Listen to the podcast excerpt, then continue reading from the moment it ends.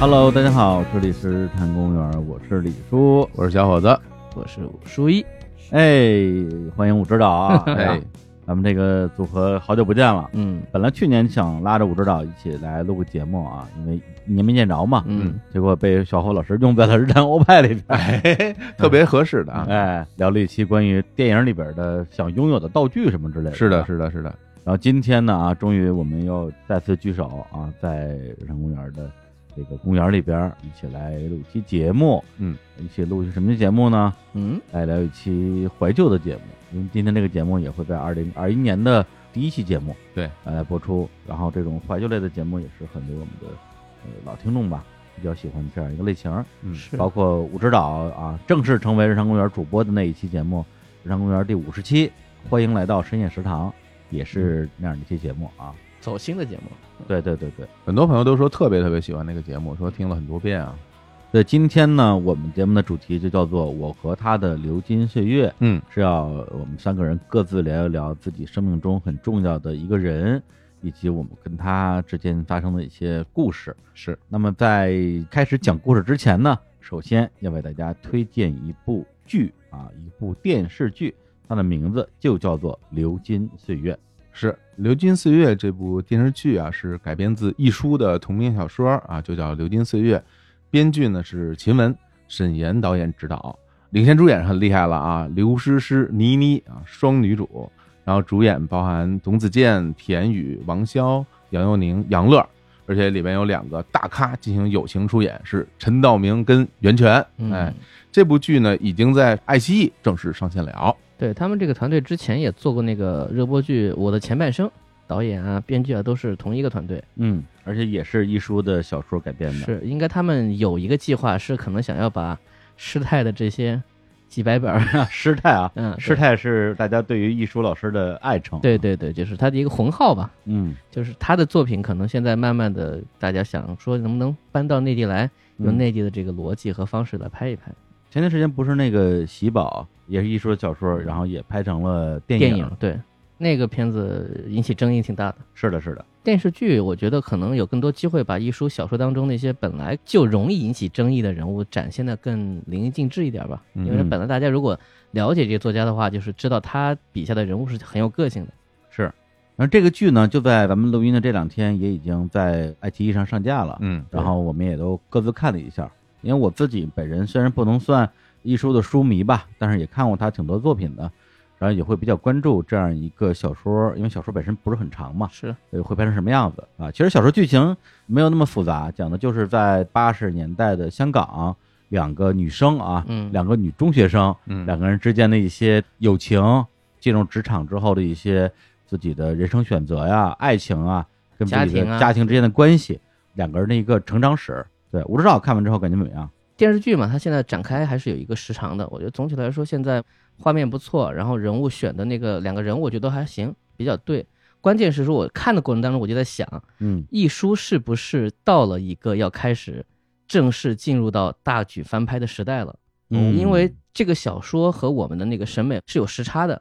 在他那个年代，就是他八十年代写，他写的其实已经是一个在蓬勃发展当中的一个人群和思潮，包括对女性的关注。嗯。而我们现在其实当下大家也知道这种议题，嗯。各种什么大女主剧啊，对吧嗯。各种对于都市人的一种描绘，它好像并没有怎么过时，嗯。反而是说正好到了电视制作水准也高到一个程度，可以把那种略带怀旧色彩的画面拍出来，又能够把这样的有性格的人物往前拍，就女孩的这种成长史，以前我印象当中很少有故事这么拍，嗯，呃，特别是两个双女主的，双女主的。现在的话呢，有一个话题能引起来，大家也可能会有机会想一想，因为这两个女孩的人生差别是很大的。是嗯一个家里是属于说比较有钱，但她过得并不是很开心；另外一个是家里虽然不能说没钱吧，但她自己其实有点寄人篱下。嗯然后两个人一起往前走，随着时代的变化，随着个人的选择的变化，他们的其实是生活际遇非常不同。嗯但是呢，他们的友情没有怎么变过，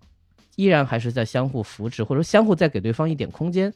我觉得这种东西是现在很需要的一种表现，因为我们通常总感觉在讲兄弟情谊，嗯，对吧？这种故事比较多，的确，女孩的这种情感空间，如果有作品去拍，大家就会去想，你生命当中有没有这样的可能性？姐妹情哈，对，姐妹情，对而且它里边两个女主嘛，一个叫蒋南孙嗯，啊，本身是出生在一个大富之家，对，但是家里呢比较重男轻女，是所以她也是从小受到了很多精神上的一些呃压迫吧，可以这么说。你包括这名字哈，对，包括这个名字。嗯另外一个女孩呢，出身就比较贫寒，叫朱锁锁，她就一心想要未来能够出人头地，是。所，以两个人其实是可以说处于不同的社会阶层，然后性格也是非常非常不一样的。嗯。嗯。而且这里边其实朱锁锁是亦舒笔下非常典型的女主角的这跟样一个形喜宝是一个类型，跟喜宝可以说某种意义上是一个人，嗯。只不过是她的生活的境遇稍微有点不一样罢了。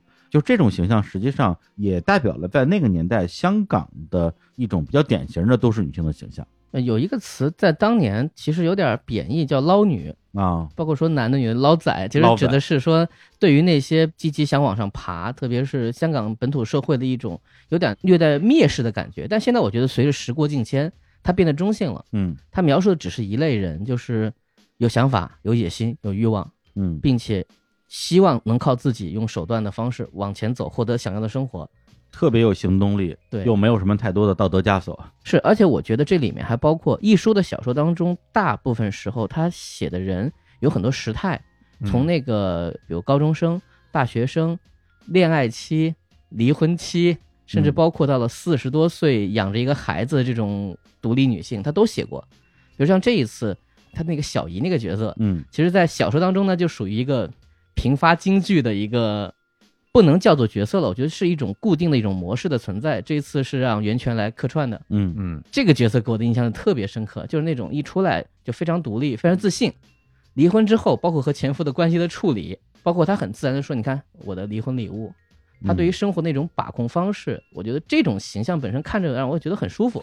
你就这么说还真是，就是他对于离婚事情的这种拿得起来放得下的这种潇洒，放到今天来看，嗯，会有一部分观众觉得说是能够理解并且认同的。对但如果这个东西放在十年、二十年来拍的话，大家肯定觉得就不能接受。对对，为什么离婚之后还可以互赠离婚礼物？对，我觉得很多人可能会批评他这种行为，对对对因为他里边还有一句台词我印象很深，他就说两人吵架了，然后大家说离婚，那就离喽，不能说话不算话，然后就是感觉非常的淡然，但是又很严肃的对待这个东西。他是嗯。对方要离婚，嗯。然后离婚之后那个人又后悔了，，对。然后他说说了就要算嘛，对对对，说了就要离嘛，嗯。这种观点放到今天，大家其实很容易理解。是的是是的。嗯。就是你不管他语言背后有嗯。怎么样的伤痛啊、生活琐碎啊，嗯但此刻他表达的状态嗯，是一个非常自洽的，就是我的事情我做主。对，就非常的有这种独立人格，也可以被认为是那种独立女性的一个代表。对对，而且袁泉非常适合这个角色。嗯，但是呢，不得不让人感慨的是，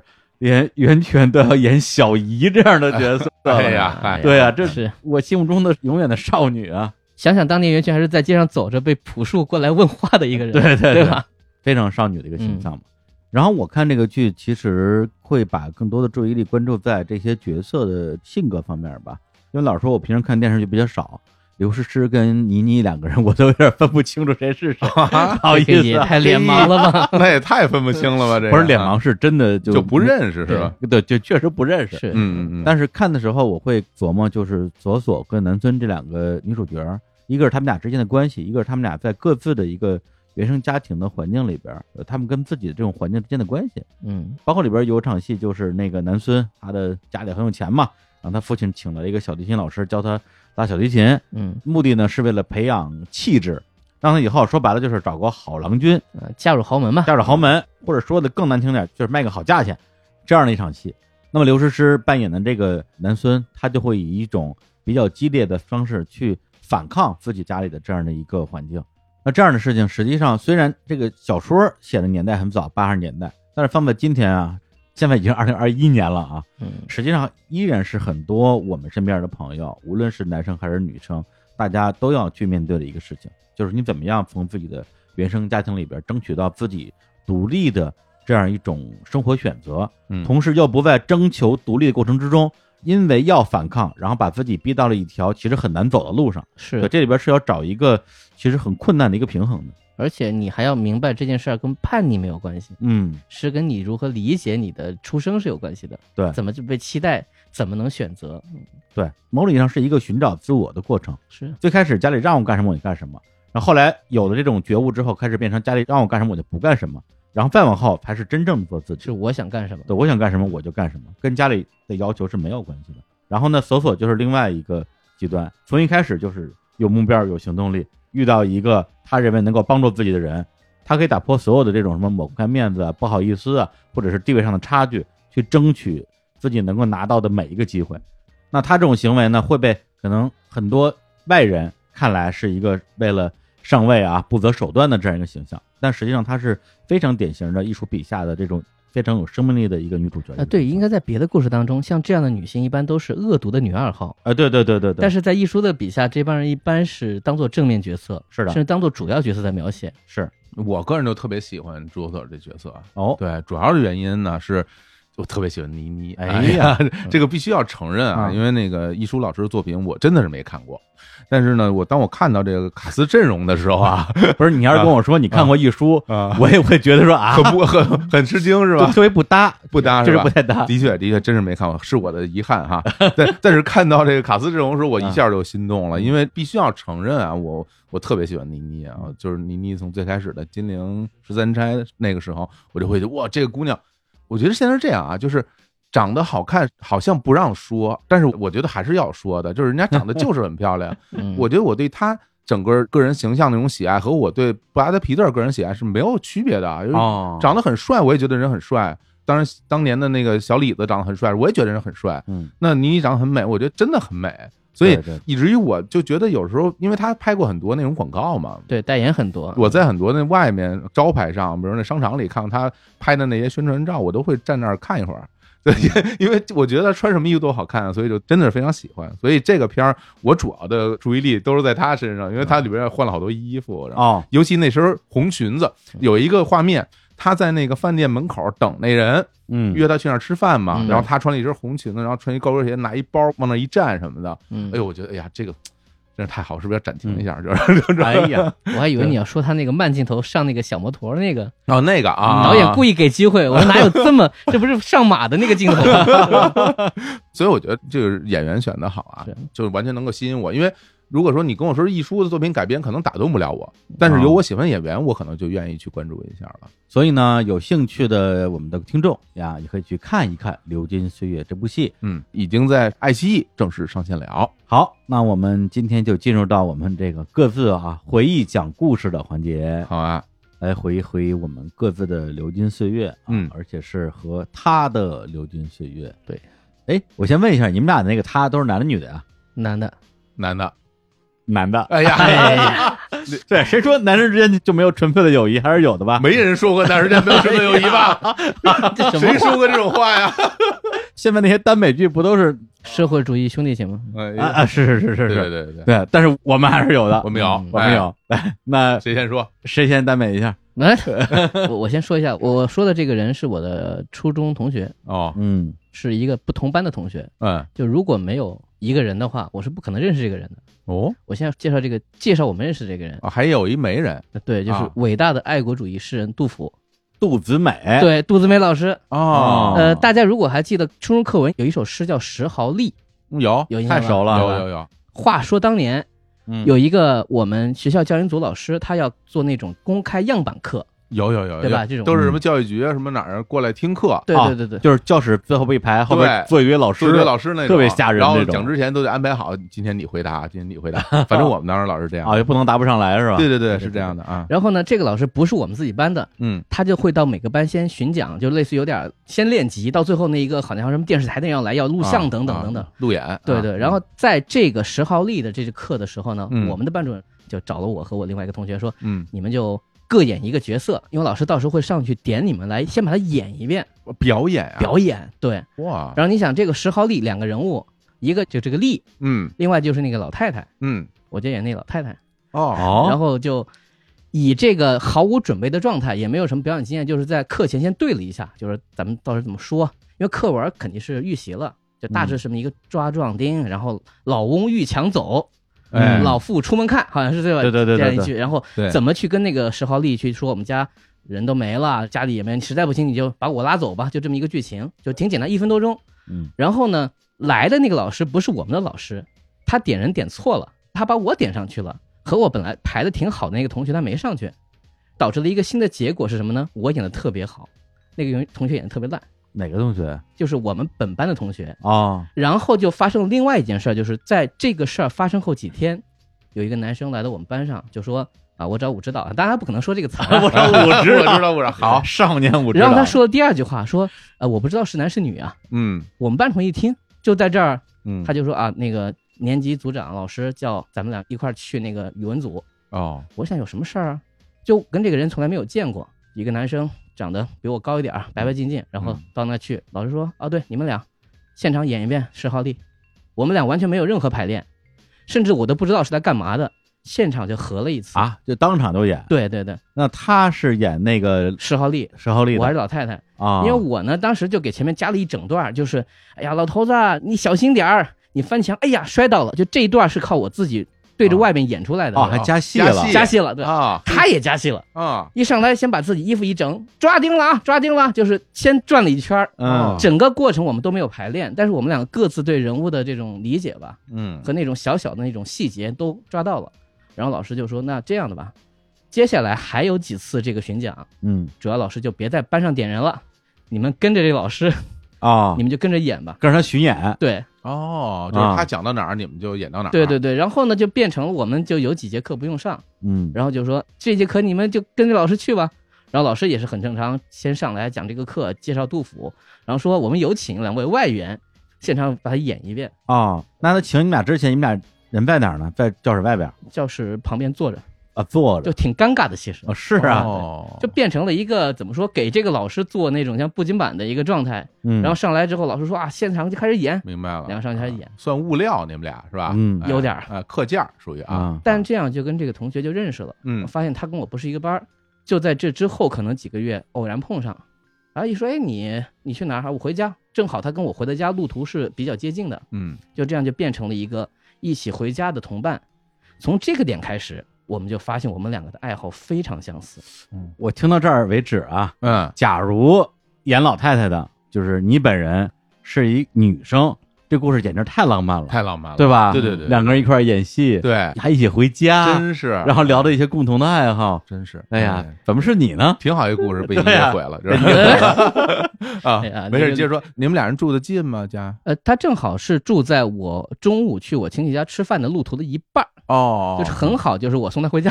嘿 啊，嗯，他离学校更近一点啊，对对对。啊，OK，嗯。然后呢，就会发现看的书很相似，喜欢看一些什么古典名著啊，嗯。看一些漫画啊，日本漫画啊，嗯喜欢相声，哦，嗯大家的这个爱好很相似，然后就有了下一个点，就变成什么？就是我们觉得，哎，咱们可以一起去研究一下怎么创作，哦，就没事儿就在那捣，就说，哎呀，这个东西这个段子怎么改？要不然咱们试试看，然后说说咱们班上发生什么事儿，然后就互相去给对方的这个故事润色。上初中就开始搞创作了，对，然后还有一点非常有意思，就是因为年级组长这个老师，他也很喜欢我们俩，他就向学校的那个主任推荐了，说这俩孩子不错，有什么节目让他们演。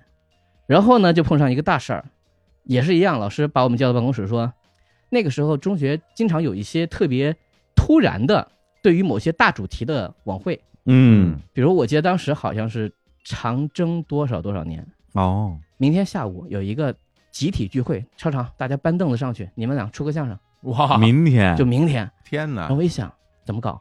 第一反应说，那今天就得去他家想想怎么写这个东西。哦嗯你们这等于都原创的是吧？那只能原创，哪有长征的相声？哦，哦，还得是这那必然你不能说上去讲一个类似于啊班里的对小偷公司不行，对对不行啊啊，啊吃鸡啊，不行啊。啊，领导冒号不可以啊，所以我们就想那长征，长征什么啊？这一翻啊，飞渡泸定桥，爬雪山过草地，嗯，然后就马上想说，以咱们俩这个人设，以咱们平时就最快的又要有科普项，还有吐槽项，嗯。那就延展出一个故事，就是说一个人认为自己很懂长征，想给大家讲长征的故事，讲的所有全是错的。哦，另外一个人给他纠正，就以这么一个壳子，既有那种所谓学生气的那种东西，也能讲点正常内容，比如类似于什么爬雪山，爬到一半、发现一个洞，嗯。上面写着三个字“花果山”，哦，就其实没什么道理啊，就这种假大学问的角色，对。其实在传统相声里挺常见的，挺常见的。对，就假行家什么的，假行家是是是，但是我我有个小疑问啊，因为咱们北京的孩子喜欢相声的很多嘛，哎你也从哪儿听？你因为我知道我小时候在武汉生活，哎，对，啊，武汉的学生里面喜欢听相声的多嘛？应该这么说，就是男生啊啊并不少，但绝对算在异类哦，或者奇葩那一类。那是不是嗯就跟我们小时候喜欢听京剧的同学差不多？嗯其实我们有身边点儿这个有一些，但并不多。是啊嗯哎，那你们说相声是用武汉话说还是用普通话说呀？不太标准的普通话吧？这那叫什么呀？什么啊汉普知道吗？啊塑料普通话。有一个专门词，我不是说了叫弯管子普通话，呃，没有到那个程度啊，嗯就是肯定是不太标准。嗯，但是呢，你作为学校来说，作为普通学生来说，有一个原创节目，以及帮老师很好解决了节目丰富性问题，因为他们也觉得开一个会，然后大家就是上来小合唱，然后搞个什么音乐节目。如果有人有语言类节目，那个时候语言类节目还挺红的，对对对。我，们俩就立刻变成了学校想要做节目的基本盘的一个节目库，就经常说明白没事儿上来一段，嗯，而且都不是传统相声，都是原创，而且我们很开心，就是特别短，五分钟，嗯。我们就有很多机会去琢磨这个东西怎么改嗯。或者怎么写，包括我们就有了一些机会跟老师说，我们想讲点什么大班会上，嗯。我去他的班上可能试试看，他来我的班上试试看，就做节目。这样的话呢，一个人找到一个能和自己聊这些平时跟人聊不了话题的这个机会是特别多的。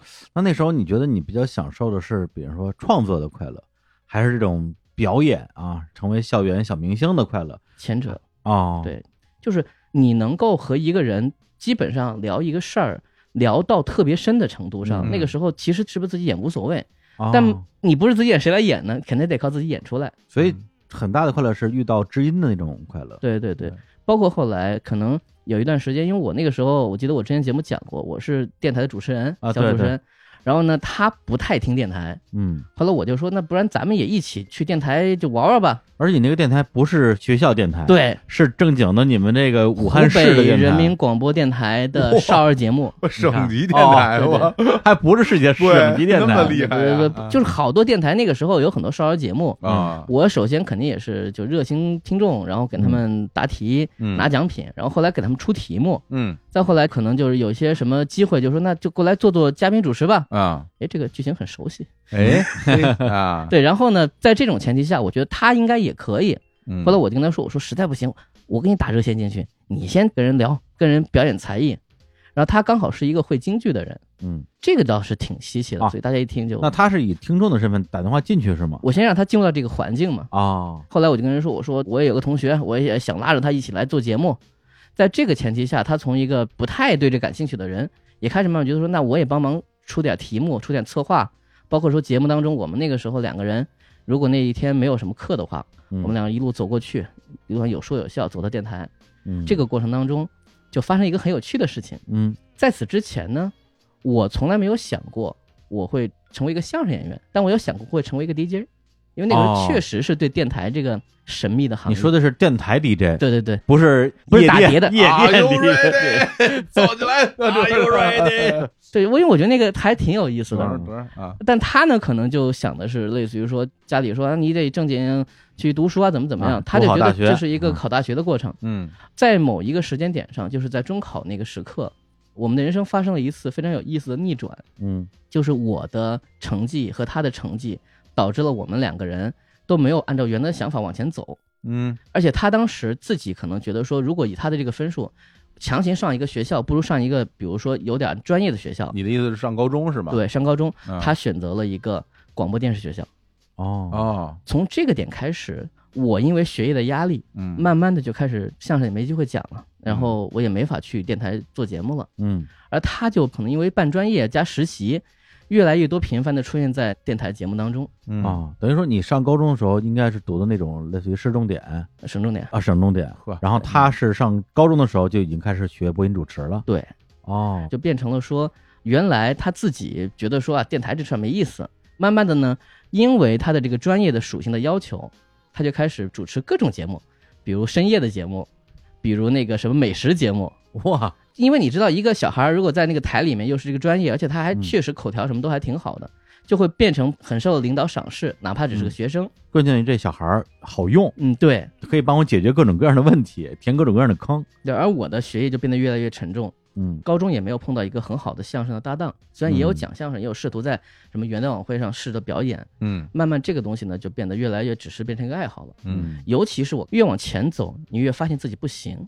嗯。我慢慢认识了很多，那个时候也有一些可能学过一些相声，或者说从北京拜师学完回来的人，包括现场能力，我越来越明确的知道，我可能在现场表演这一块儿，嗯。我没有那么强的能力，也没有那么好的师傅带，也就没有那么强的欲望。我更多可能只是想做创作，嗯，我慢慢就不怎么去演了，真的是慢慢的从前台走到了后台。而且你不光走到后台啊，你高中时候应该是学的理科是吧？。对，然后大学专业是学什么来？机械。机电自动化。对啊，完全就是没有再往曲艺方向再做任何的这种学业上的努力吧？是，就是离得很远。而他呢，读播音主持，他做主持人。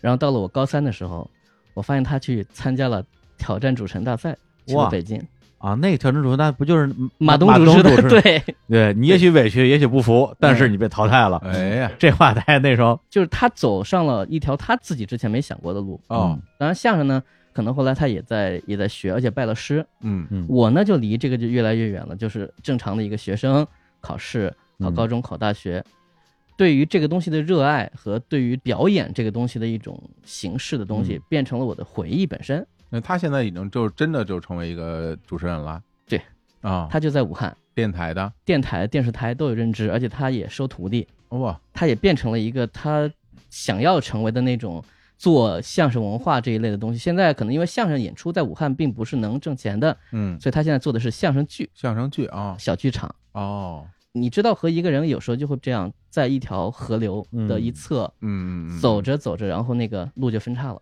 哦是的，就是其实从初中开始吧，嗯大家有了这么一个交汇，然后各自走向不同的路。但其实我有一个事儿挺想问问你的，就是你们两个人现在各自走的这条人生路，如果换做你的话，你走他那条路，你愿意选吗？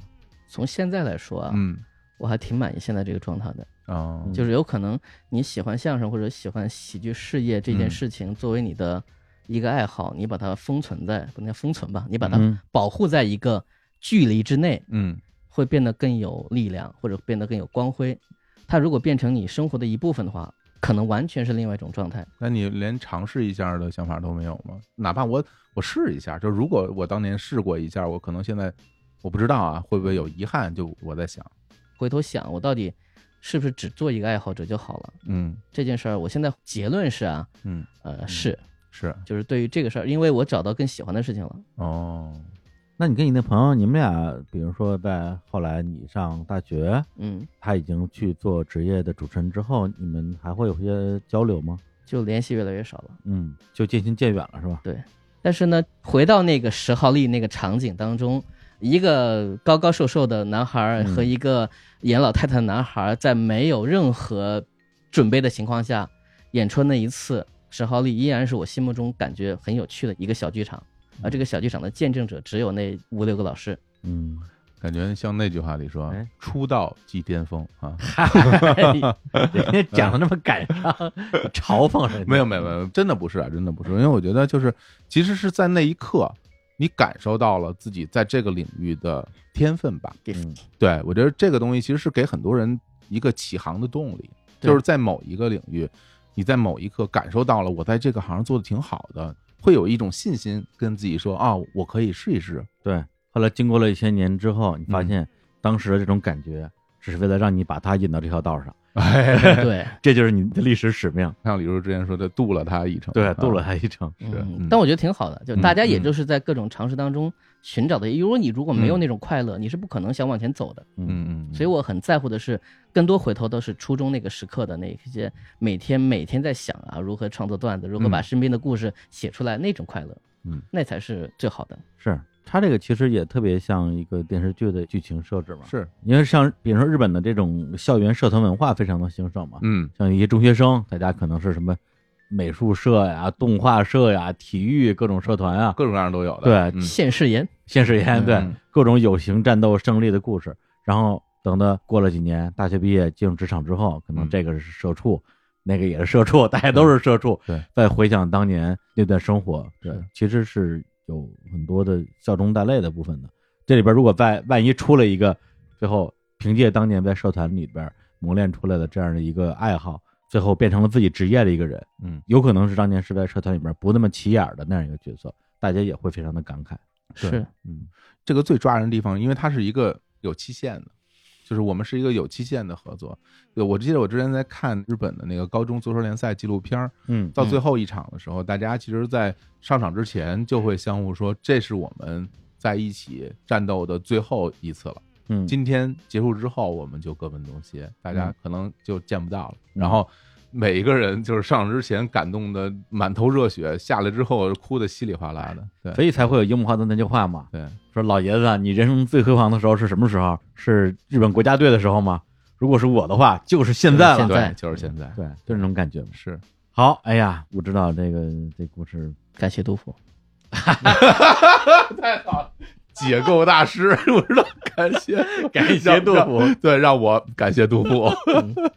是啊，哎。这个杜子美老师啊，嗯。想当年写十号律的时候，嗯，万万没想到，是。千年之后还造就一段姻缘，是，真真好。嗯，真是不错。好吧，嗯，行，那我来我来讲个故事啊。哎，其实今天一开始说我们要讲一讲过去的这种经历之类的，我第一反应是说这个简单啊，嗯，因为我岁数最大，经历过的人和事儿也最多，但是真正在去回忆的时候，会发现两个问题，一个是因为毕竟做电台七年多时间了嘛，所以很多的经历过的事情啊，包括一些人啊，嗯都在节目里边零敲碎打的，其实讲过一些了，所以会有一种这故事好像是不是已经讲完了的感觉。嗯嗯第二个是我最近这一两年确实不像过去那样，经常一个人没事儿坐那儿就开始回忆，就反复咀嚼自己在年轻的时候发生过那些事儿。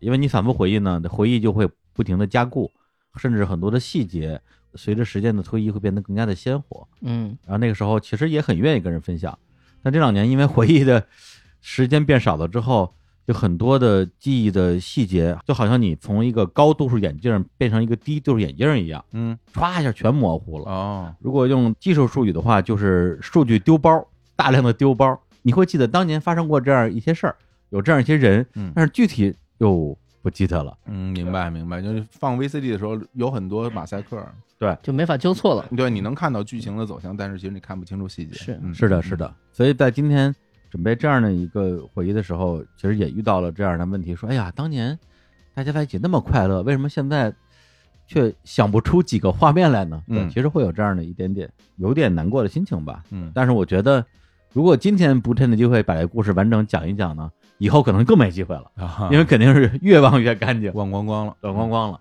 然后这个人跟这个故事，其实之前在日坛，包括更早白大内，包括我们在今年录的那个日坛时光机，零敲碎打的都讲过一些。嗯是我大学时候的一个很好的朋友，或者哦说是我大学是最好的朋友吧。他的情况其实跟武指导那个有点像，就是我们俩也不是一个班同学，嗯也甚至并不在任何一个社团啊之类的。因为我大学朋友基本分成几波，一波是我们的同年级同专业的同学，嗯一部分是我们文学社的，嗯还有一部分是我在学生会认识的。因为你总需要一个社区的关系，让你跟这些人可以自然的发生关联嘛。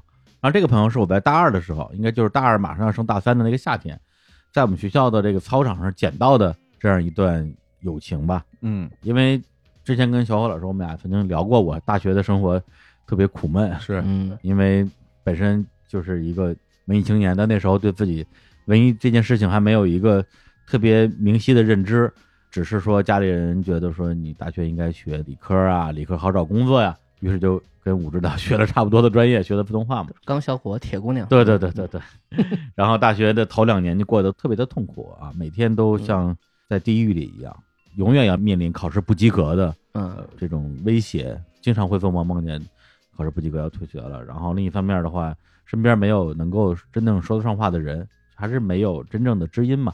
虽然朋友是有的，嗯包括那时候，基本上我到大二的时候就认识了之前来过节目的刘惠普，嗯到大三的时候就认识了卞小春，那也是当时大家经常在一块玩儿。但嗯毕竟我觉得跟我还不完全是一样的人，嗯，或者说我也那时候也不抱期待说这个世界上有跟我特别像的那种人，结果就是在两千年的一个夏夜，然后当时我在学校的那个自习室上通宵自习，上到晚上应该是十二点一点钟左右。这么晚。对，因为我们学校的通宵自习文化在学院路是很有名的，嗯，有很多其他学校的人会跑到我们学校来上通宵自习，像他们学校就没有通宵自习室，而且宿舍有熄灯嘛，哦，不夜城。嗯不夜城，我嗯天，说的好像很狂野，不夜城上自习，上海了，这就是啊，太惨了。然后在自习室待着也学不下去，也觉得他妈的学学的也没什么用，不会有什么帮助，反正该不及格还是不及格，就颓了嘛，颓了。我说那回宿舍吧。那时候我们宿舍同学肯定都都睡了，他们都特健康，嗯然后我就往宿舍溜达。我因为我们学校相当于是主干道吧，旁边是篮球场，篮球场那边是足球场，足球场边上是操场的那个大看台。然后那个时候呢，我就是属于我的耳朵对于这种音乐，对音乐确实是特别敏感的一个状态，所以隔了一个篮球场加一个足球场，我就听到有人在弹吉他，有对，噔楞一下耳朵就竖起来了，嗯。因为这种声音吧，或者这种画面是我上中学的时候每天都在幻想的，我想要的大学生活嘛，就高晓松写的大学生活嘛，嗯。白皮飘年代嘛，我也幻想过，对，是吧？嗯。大学草坪，草坪上有流浪歌手哎，有诗人，guitar，对，有吉他，嗯。还有围绕在他们旁边的一圈的，男男女女的学生呃，们不不喜欢男的。啊，不喜欢 不喜欢男的啊，啊大也不需要查情的，对，啊大学女生嗯啊，就是那种画面是经常会去想象的。结果上大学之后就完全幻灭了嘛，因为我们学校你也知道钢铁学院嘛，嗯就是一个钢筋水泥的丛林，那是学校里边有钢铁厂的那种，拿着吉他没有，拿着扳手的不少，拿着锤子的很多。对，拿着接制图那画图板的人然后学校里没有草坪，我们学校没有草坪，哇至少没有人能够走进去的草坪。哦，对，后来我在北京其他学校是见过草坪的，是啊，有人说人民大学是有草坪的，对，对外经贸那么小啊，一个还没有中学大的一个大学也是有草坪的，嗯但我们学校没有草坪。我觉得可能大学四年也就这样了吧。结果那天我就真的是就冲上看台啊，那时候真的是年轻。我记得有一次我好像喝多了，喝多了之后，我居然就是从篮球场和那个主干道上面有一个巨高的铁丝网，嗯，我直接翻过去了。哎呀，成龙啊，不是，后来我酒醒之后，我就望着铁丝网，我说这玩意儿怎么翻啊？怎么翻也翻不过去有。点危险啊，嗯，对啊，当然那天晚上应该是走过去的哈。嗯，去了之后，发现看台上有一堆的人，哦，大概就是有七八个男生，嗯然后两三个女生吧。嗯，这个比例已经很惊人了，惊人了已，经很惊人了。那是，大家在弹琴唱歌，然后男的全是长头发，嗯完全就是我想象的，啊希望在大学里边遇到那些人。然后我也是长头发，哎，啪往那一坐，嗯根本就不用考虑说谁认识谁，谁不认识谁，嗯只要你会弹琴，只要你会唱这些歌，大家就是朋友。哎呀，当时唱什么歌，就唱那时候最喜欢的崔健啊、嗯。许巍啊、老狼，对老狼，嗯。然后唐朝，嗯。因为在场有一哥们儿就吉他弹的特别好，管叫大师嘛，之前节目里也说过，他就是属于可以弹唐朝所有的大 solo 那嗯种，嗯嗯，所以他就不需要有其他的名字，就大师，嗯，叫叫大师就好了啊。但是后来设为熟了之后，管他叫老冯，哎，哦。还真是啊，哇，还真是啊，姓冯啊嗯，对啊，还真是，因为我之前不是跟你说过吗？嗯这个冯大师啊，特别牛，嗯吉他弹的出神入化，会吹嘘，然后会打足球经理，这不是我啊，吗？对对，然后然后可以同时跟三个人下三种不同的棋，哎，这我不行，对，象棋、围棋、国际象棋，然后可以同时赢，就这么一个人真是大师，对，就是纯粹的那种门客型的人才，啊，而且天文地理无所不通，无所不晓，嘿，就是不上班，哦就是不上班。啊，他不是学生是吧？他那时候已经退学了，退学了，退学之后，而且岁数比我们大个我得五六岁吧，哦哦，对，其实已经小三张了，嗯，就在学校旁边地下室住着。高等游民，对他留恋大学生活的这种状态，明白，但是他又没办法留在大学里边，嗯所以就在学校边上租一地下室，靠我们这帮崇拜他的人每个月给他生活费，嗯，对，就我们来供养他，就这么一个关系，而且还有女朋友，嗯，女朋友还特好看。我觉得某种意义上是他实现了我对于大学的这种梦想，哦，对，每天过着纯粹的生活，他在做自己，做自己，还有人养他，对，还有人养他嗯，还有女朋友，嗯，还有性生活，太幸福了，这个很重要，好吧？哎呀，都是你想要的，对呀、我们都没有啊，嗯。一样都没有啊。然后呢，大师其中一个，然后他那时候女朋友也在台上。嗯一开始我还不知道这是他女朋友，嗯，他说：“哎呦，这姑娘不错，是吧？黑长直，嘿，太飒了。嗯”，后来发现，哎呀，来不及了，哎，竞争不过大师，对对，想都不敢想。然后当时还有一个哥们儿穿着那个非常科特科本的那种大的法兰绒格纹衬衫，嗯在那弹琴。我印象特别深，当时因为唱那些国内摇滚音乐，大家都熟嘛，嗯结果好像就是他弹了一个那个 Nirvana 那种 Polly 嗯，那首歌的前奏，然后我会唱 Polly，嗯，我在现场还是很好使了。开始对歌了，对啊，我不会弹琴嘛，但是可以查歌，嗯，那时候其实还会一点弹琴，还能弹个一两首的。然后脚底下就放着他们的烟啊酒啊，嗯我就抽他们的烟，喝他们的酒，唱他们的歌。嘿，然后完事之后一块儿去我们学校有一个通宵餐厅叫劳夫餐厅，喝大酒喝到天亮。这就是当天晚上的经历，哦完全就像一场梦一样，就特别像那个前两年的电影《少女前进吧，春宵苦短》，我还以为你准备说那个午夜巴黎呢，我也怕的呀，不是。差不多吧，就是一种梦境的感觉。对，梦境的感觉就是在我最苦闷的一个事情，突然遇到了一拨人，嗯，然后每一个人都跟我一样，哎，就每一个人脑子里想的事情就是我想的事情，找到了一个公社的感觉。然后那之后就每天都跟这这帮人混在一起。为什么之前没有发现呢？你没有机缘啊？那帮人要不然就是无业游民，里边很多人就根本就对，不是也没有人会跟你聊这个不事儿，是学生，说学校有这么一帮人，不会有人跟你说。对你没有机会遇到他们。嗯，然后包括穿那个反斗衬衫那哥们儿，他是跟我一届的，但他是计算机专科的，所以跟我们理论上是一个学院的，甚至有可能是一起上过一些大课，但是我们的宿舍什么的都不挨着，没有机会去认识。对，就没有契机嘛。那之后就终于认识了，然后对我来讲，真的就是咱们中国老话叫“久旱逢甘雨。嗯，逢甘雨，”，逢甘雨，嗯。嗨，人生何处不相逢？我想说好久了。了。哎呀，这个冯甘宇大师啊，这是 我聊的不是大师的故事啊，大家想听大师的故事，可以去听那个《日产时光机》，对，或者是听那个我跟三千和青年聊的那期，今年聊藤原启志的节目，哦那期节目里边聊了一段关于大师的故事。嗯后来就跟这帮人就每天厮混在一起，然后当时因为本身我在我们宿舍住的就不是很开心，嗯因为大家跟我就是太不一样了，嗯，大家都是好学生只有我这样一个长发摇滚青年，床上堆满了书，最后只留了一道缝可以睡人，我只要一翻身就直接从上铺掉下去的那种。嗯碰到他们之后，就发现说我是不是还可以有机会拥有一个不一样的大学生活？因为我那个时候在上大学之前向往的，你说是摇滚乐啊、文学呀、诗歌呀、其实最后不都是为了女人嘛？对，我觉得这这个目标是很明确的。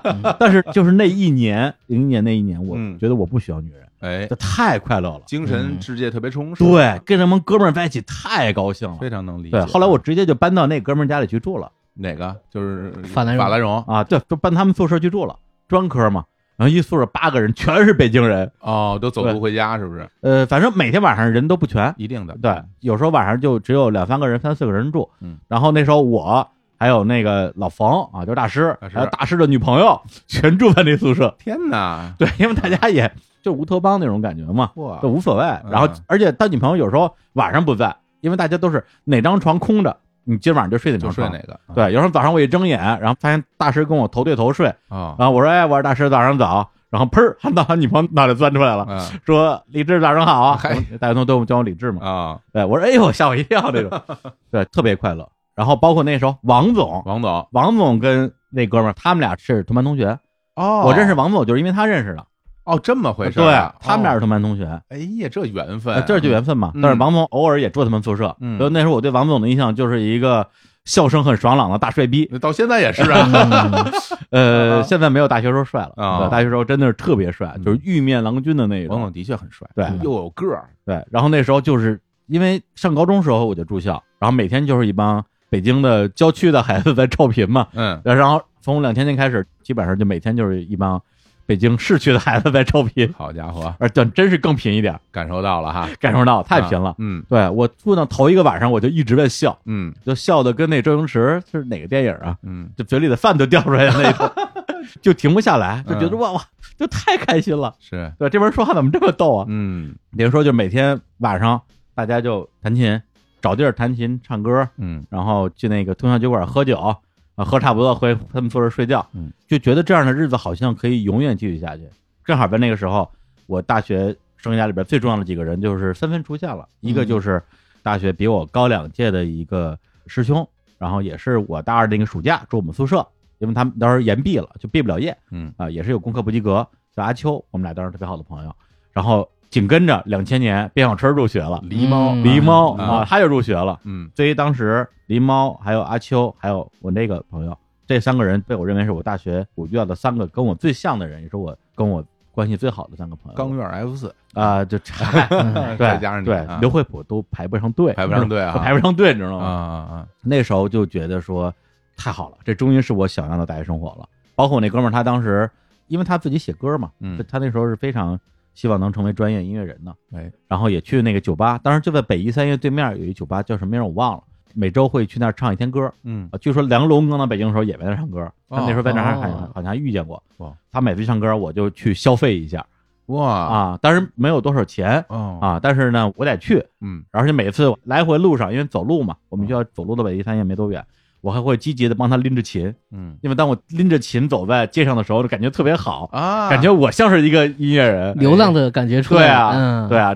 头发也像是吧？嗯，你那时候还长头发呢，对，啊就特别的快乐吧嗯。而且还有一次是去那个对外经贸大学，当时有人给他们发一活儿，嗯。就是说说对外经贸大学要办舞会，嗯。然后需要人唱歌，就叫了他跟大师，对他们要求也很低，就是说你唱翻唱也行，唱原创也行，无所谓，嗯唱什么都行。他们俩就特高兴就去了，去了之后好像就是大学生舞会嘛，就是很土的那种啊，群魔乱舞嘛。然后到中间说，哎，我们有请两位歌手。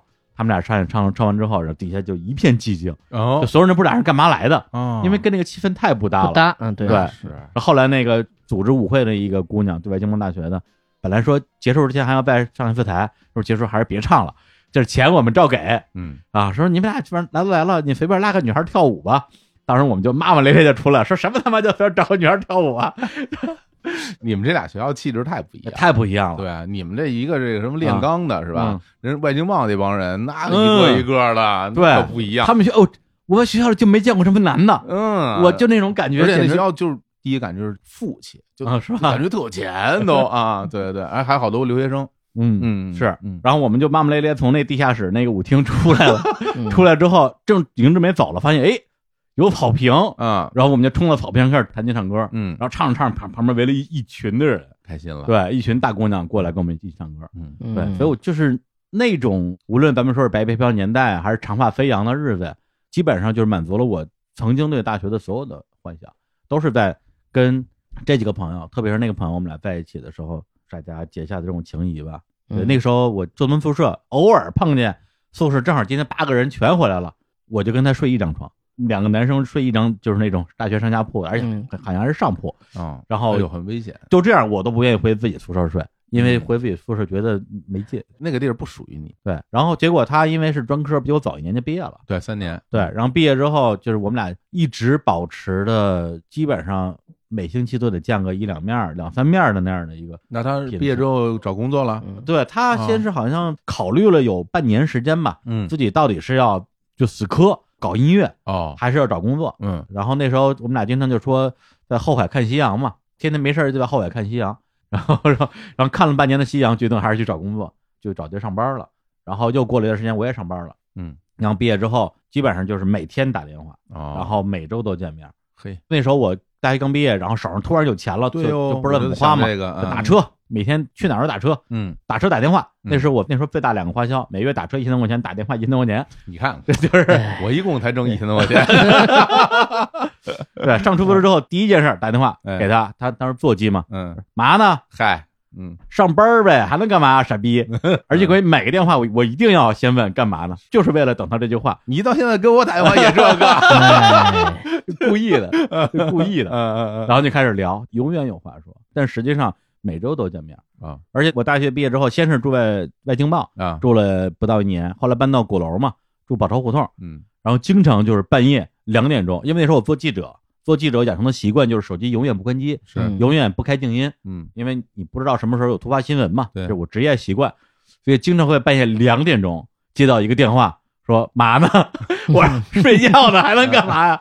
他说走啊，出来喝酒啊，嗯我在后海呢，因为从宝钞胡同走到后海很近，太方便了。对啊，就走个十几分钟。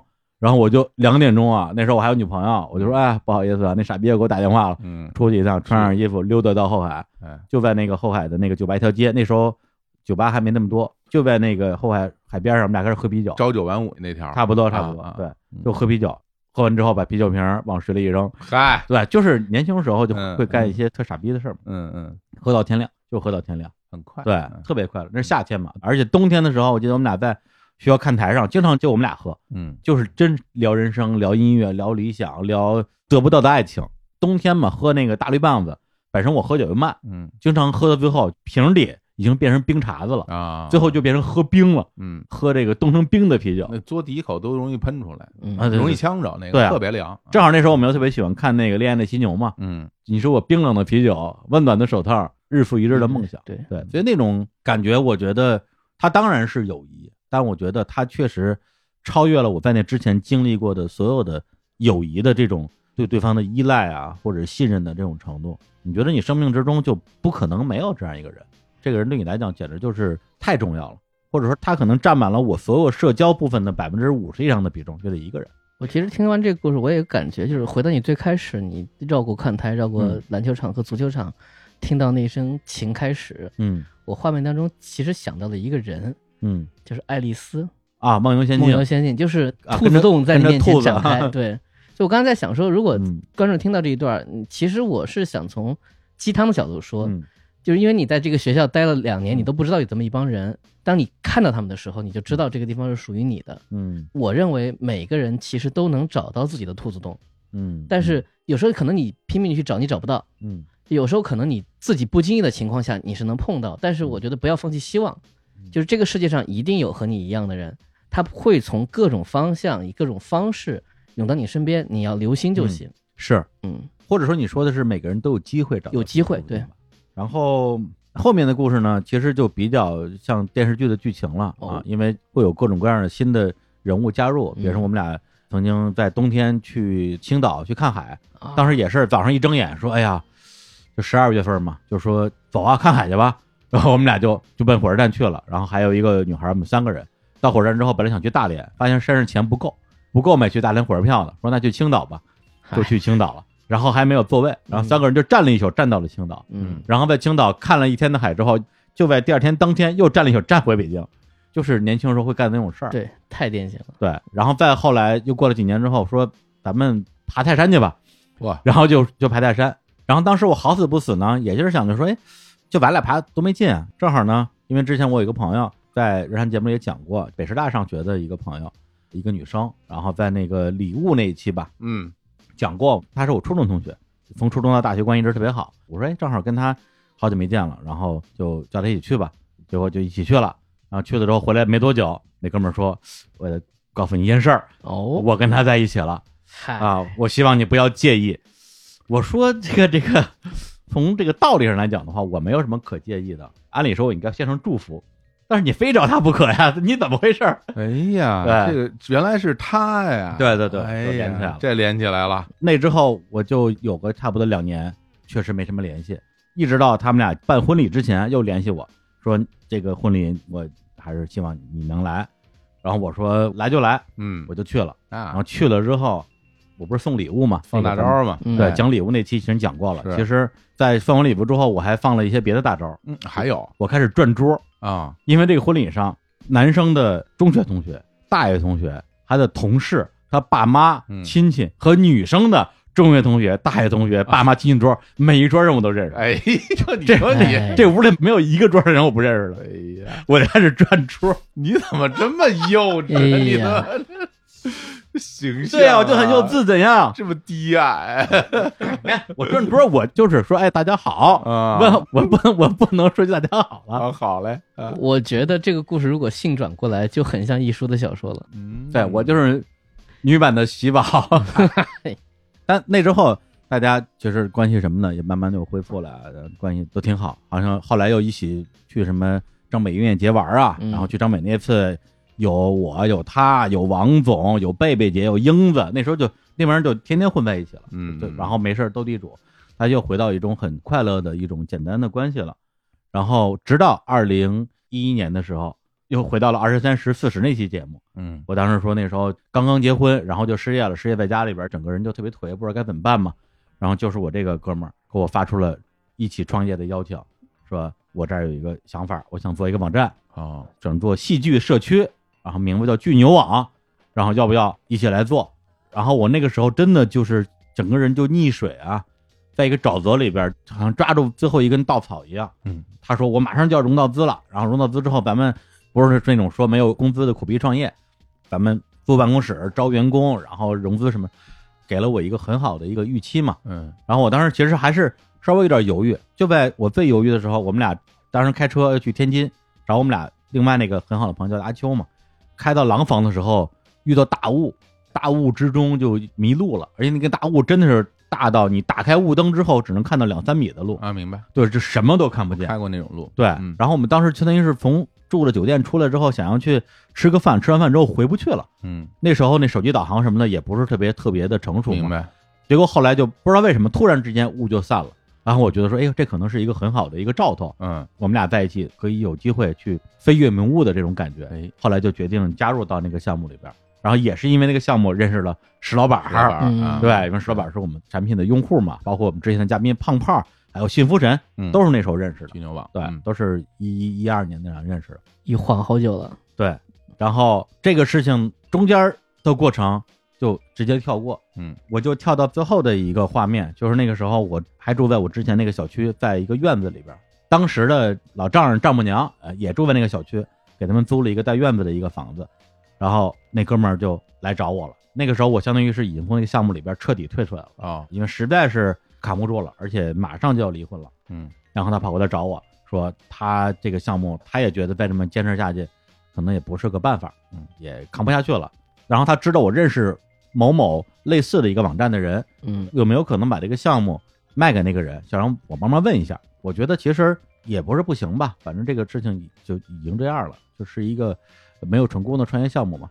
但是就是在那天他说了一句话，就那句话让当时的我来讲是完全不能接受的。啊他，说：“本来咱们一起创业是应该一起坚持到底的，但是你先走了，而我没有怪你。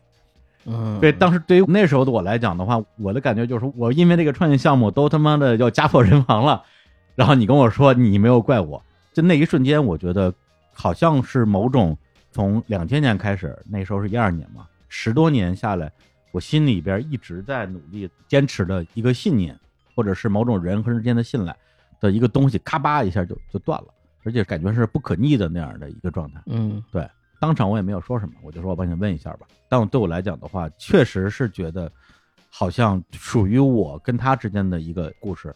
到了一个地方，对，也许这本书已经到了最后几页了，就是那种感觉。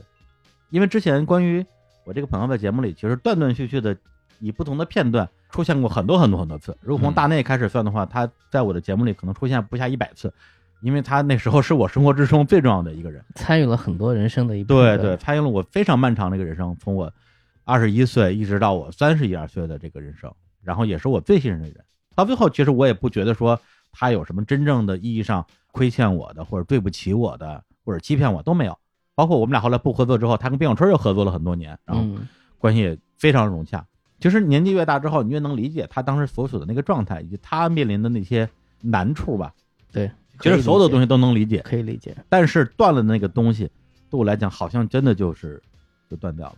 你明白？就是我现在想起这个朋友来，我心里已经没有什么太多的阴霾了，好像有片儿还没有翻过去，或者说我们还有什么东西需要去和解一下。嗯，其实心里没有这样的感受，但是确实也没有一个特别强烈的动力说，呃，要在什么什么时候之前跟他见一面聊聊天儿或之类的。对，实际上我们这两年也不是没有见面，我们俩上一次见面是二零一八年咱们刚搬到 WeWork 的时候，英姐来录节目，嗯然后我跟她跟英姐跟王总打了一次扑克，打了一次斗地主。再上一次是二零一五年野孩子工体演唱会，演唱会结束之后，我跟他还有当时身边那一波人，英子啊、燕子啊，一起在工体对面吃了个饭。但是就这种见面，其实很像那种分手多年对以，前的伴侣的感觉。嗯，对，就两个人其实既没有爱也没有恨了。对你们是在用残存的记忆联系对对。就是聊的话题其实也很平淡。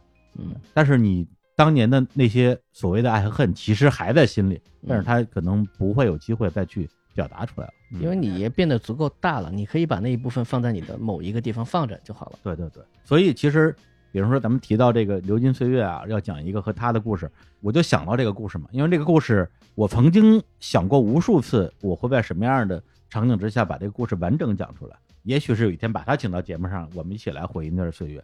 但是随着我做节目的时间越来越长，越来越长，我会觉得可能那一天不会到来，或者说我不太会期待那一天的到来了。嗯所以我觉得，趁着我把之前发生的所有这些，无论是有趣的事儿，还是一些让我当时觉得很痛苦的事儿，都忘光之前，在节目里边讲一讲，我觉得其实也还挺好的。对我来讲，我觉得是一个很很释放的过程。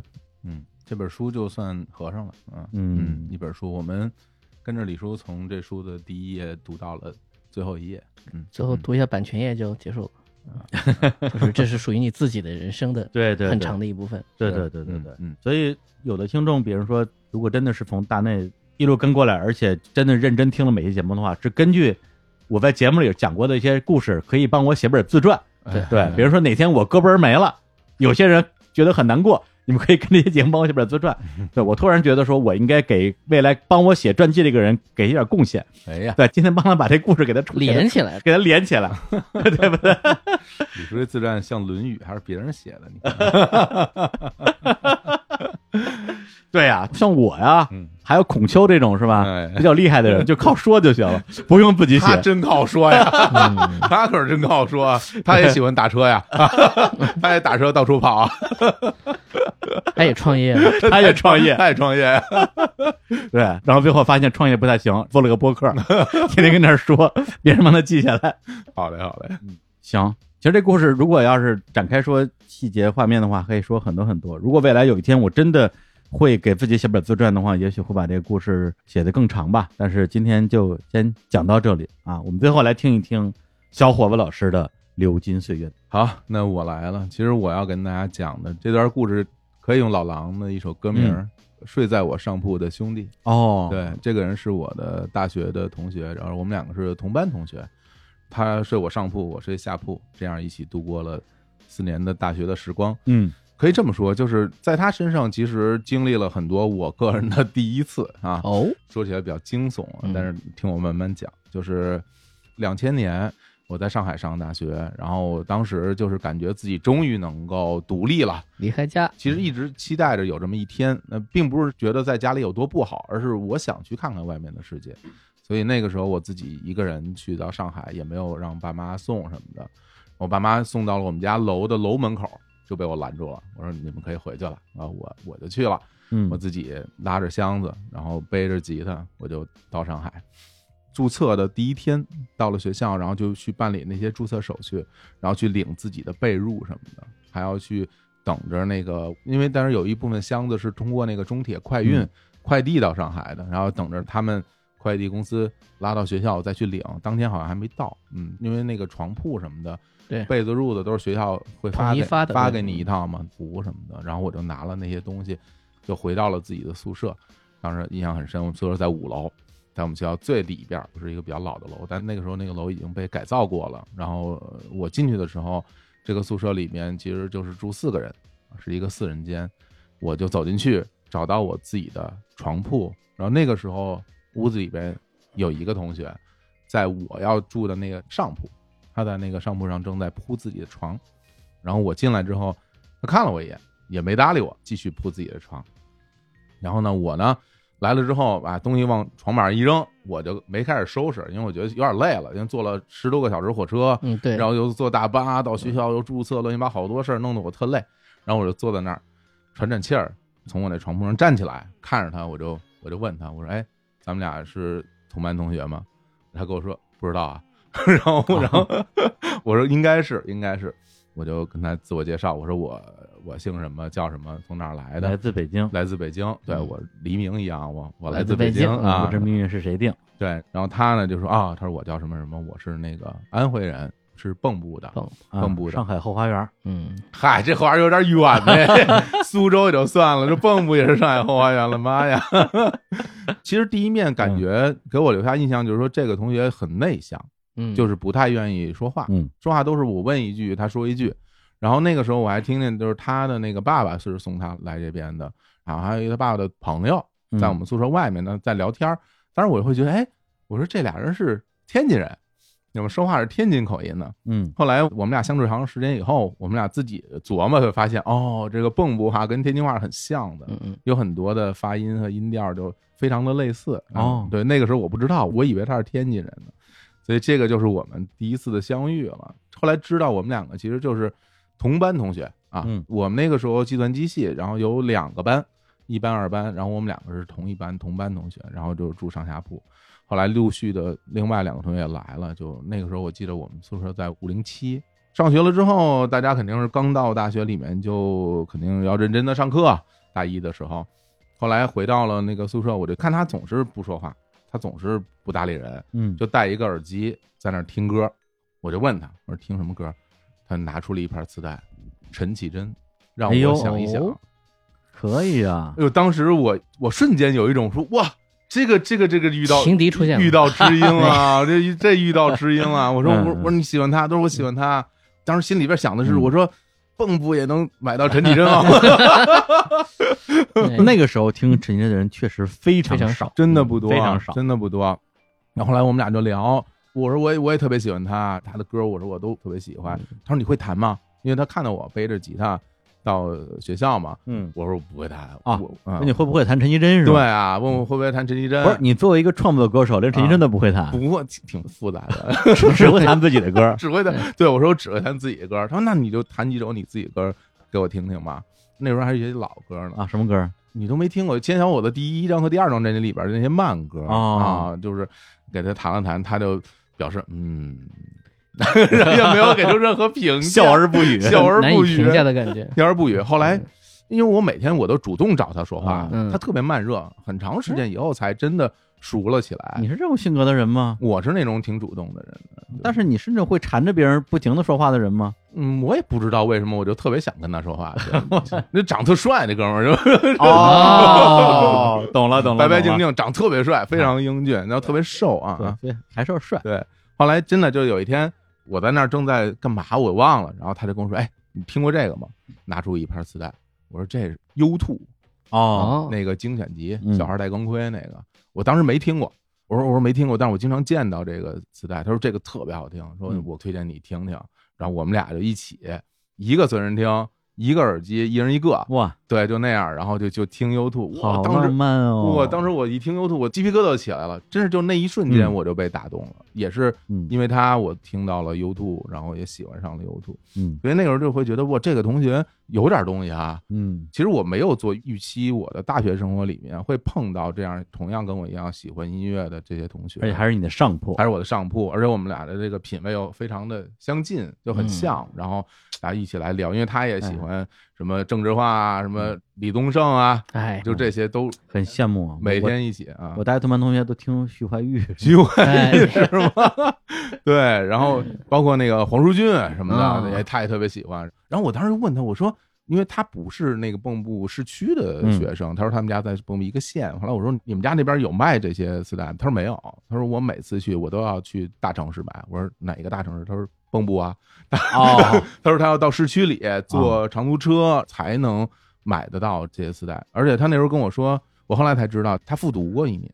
嗯他说那个时候在复读的那段时间里边，就每天除了学习以外，就全靠着这些东西度过那些特别艰难的时期。嗯我说你复读辛苦不辛苦？他说废话，能不辛苦？没日没夜的。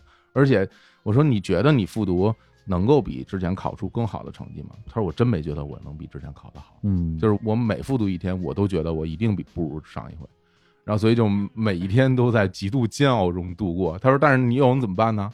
我就只能学习，然后必须要考到一个差不多的大学。如果这次复读没有考上，我可能还要再复读一年。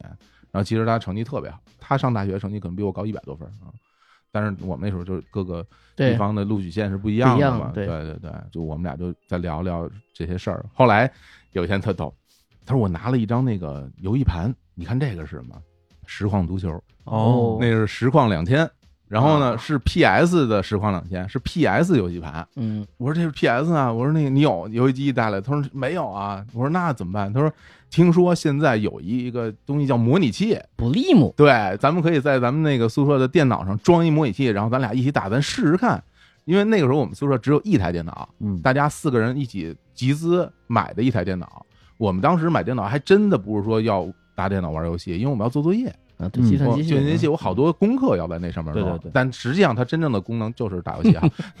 然后你还得去找，你当然你没有办法去下载，你还要去买统拟器的盘，嗯，然后装在电脑上，吭哧了一天，最后终于把它玩上了。但是那个画面特别小，嗯，对，因为它的分辨率就一丢丢，嗯，所以整个那个我们当时一个 CRT 的显示器，大屁股显示器，在那个显示器的正中间有一个小画面，嗯一个小画面里边就是运行 PS 游戏的那个小画面。嗯，嗯然后我们两个人一人一把椅子坐在那个电脑前面，然后要离得特别近，啊脸贴屏幕上，因为离远了你看不见嗯。然后还去买了一个那个专门连电脑上用的那个 PS 手柄，对。仿制的那个 PS 手柄。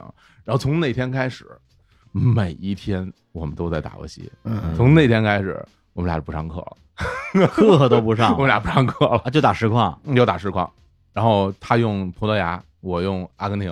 然后那时候阿根廷有巴蒂，嗯。然后葡萄葡萄牙鲁伊科斯塔，嗯，然后我们俩就每天早上起来起得特别早，嗯。是因为别的同学上课去了，我们才有时间用这个电脑。嗯。我们当时是分时段的，每一个人几点到几点，对对大家对排出表。那时候都是分时段。对，然后大家早上起来上课去了，嗯。我们俩就赶紧起来到楼下食堂买俩包子，嗯。然后买一包豆奶，是我们学校自己产的，对，然后就往那一放就开始打。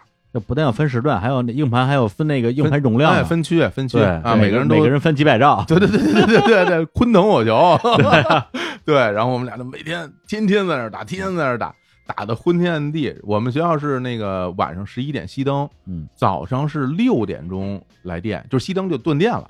来了电之后，只要有电就开始打游戏。然后中午同学回来了，我们俩就不能打游戏了，我们俩就一块儿去吃饭。然后那个时候，好多人都说这俩人天天在一块儿，每天都形影不离。嗯，又一块儿听歌，又一块儿打游戏，我感觉，哎呀，很甜蜜哈、很甜蜜，就很是甜蜜啊那个梦不离焦，焦不离梦。真是。后来有一天特逗，他说咱俩都来上海有半年了吧？我说是好像是有半年了。啊他说我们还没去过上海长什么样子？上海的。哦，你讲这半天才过半年啊，对啊，这剧情推进太快了吧？这感情升温太快了吧？感情升温非常快，是吧啊？因为那个时候真的就到了大学以后，你能遇到一个跟你情投意合的人，对，你感觉我天，就从来没想过有这样的。我找了两，年，对我是一上来就遇到，很幸运。后来他跟我说，咱俩来学校有半年了吧？我说是。他说咱俩连那个南京路都没去过呢。我说好像真的是啊。说要不然咱出去逛个街吧。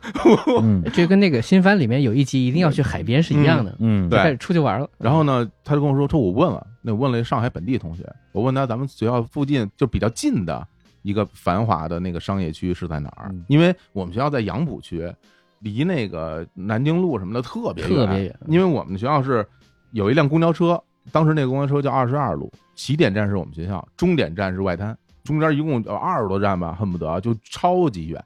后来他说：“咱先别去那么远的地儿，咱找一个离学校近的，感受一下啊，这个大上海，嗯啊，不夜城，嗯感受感受这个多么繁华。他说我问了，那同学跟我说了，说离咱们学校最近的一个繁华商业区叫提篮桥啊，那不是咱俩就监狱不是监狱吗？我倒是不知道，然后就说叫提篮桥，说门口那车直接有一站长阳路下来就那，说那特好，说咱俩带点钱啊，带点钱，万一是吧，嗯没出逛逛商场，我也回不来了。要买点东西。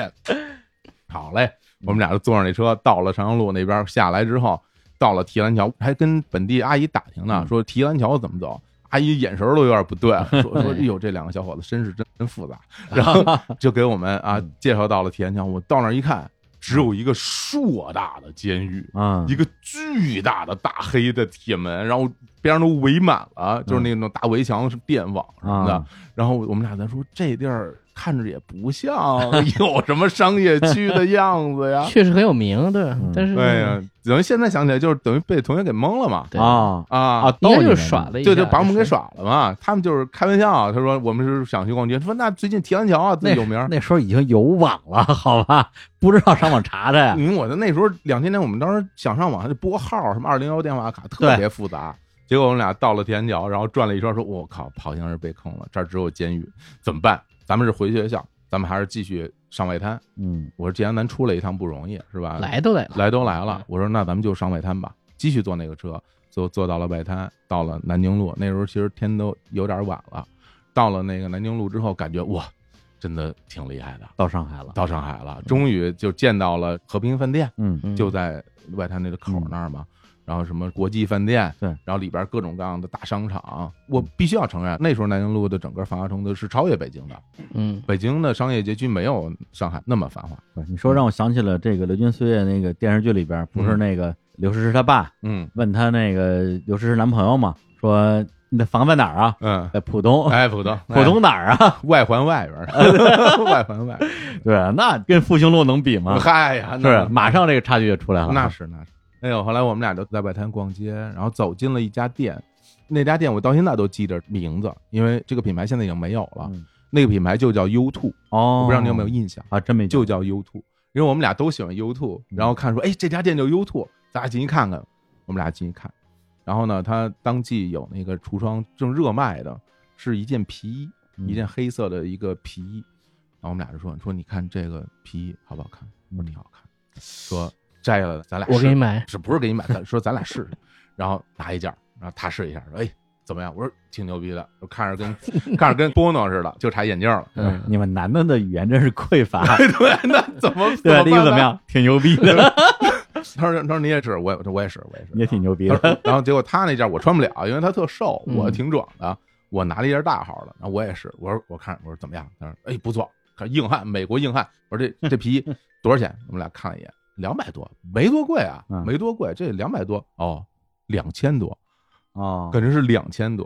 我说两千多怎么样？我说你买得起吗？他说那这我们那时候生活费啊，嗯他一个月的生活费是六百，然后我那时候我们家给我一个月生活费是八百，两千多对我们来说就是天文数字。我们俩就把那皮衣放回去了。我还记着当时我们在店里说，我说那个回头等咱俩上班挣钱了，嗯咱俩就一人买一件，哦，咱俩一人买一件。早过季了，嗯，对，然后呢，这个东西我觉得就是迟早有一天我们应该是买得起，买得起买得这样的衣服，这样买得起两千块钱一件的衣服的吧？对，这件事儿就记在我们心里了。然后就回学校，回学校，然后哎呀，每天都在一块儿玩儿，偶尔也去上教室听听课什么的，偶尔，嗯，对，偶尔去。后来有回去学校边上的一超市，然后他就在那转，他说：“哎，北京二锅头嗯怎么样？你喝过吗？”我说：“我没喝过，我真没喝过。那时候我真没喝过白酒。”他说：“这我听说是北京特产，特别有名。”我说：“是特别有名。”说咱俩买一瓶回去喝。我说：“也行啊，可以啊。光买一瓶二锅头也不够，然后咱再买点吃的吧。”然后买了买了点花生，然后买了一盒那个油焖笋。啊，我没吃过。我说，哎，我说这个油焖笋好不好吃？他说还可以啊，还可以。然后我们两个买了这个，然后就回学校了。那是一天中午，回到宿舍，在自己的那个写字台那儿，把这瓶就拧开了，就每个人倒一杯，一边吃这个花生米，一边吃这油焖笋。大概用了二十分钟，我们俩就把那一瓶二锅头给喝了，五十多度的二锅头。然后我已经不记得我喝到最后一口的时候是什么样了。就一斤的那种，一斤的那种，哦就是我在此之前我是从来没喝过白酒的，第一次就喝第一次，对他好像之前喝过，但是嗯。也就是喝过一两回那种感觉吧。反正是我到最后那一杯下肚的时候已经不记得了，嗯。等我再醒过来，已经是第二天的早上起来了，第二天早晨。了，第二天早上起来了，不是你俩在在哪儿喝的？宿舍里。啊，所以还是在床上睡的。在床上睡的，啊，那挺不错的。对，第二天早上起来，我就拼命回忆，我说我昨天都发生什么了？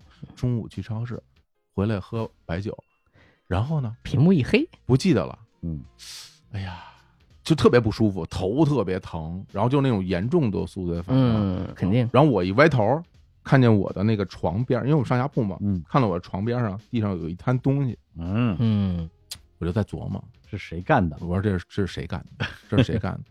我就强忍着挣扎着从床上站起来，我看他在上铺睡觉呢，啊，然后我就拍他，我说哎哎哎哎，拍不醒，啊，然后我就晃晃晃晃，最后终于他说干嘛？我说这是你做的吧？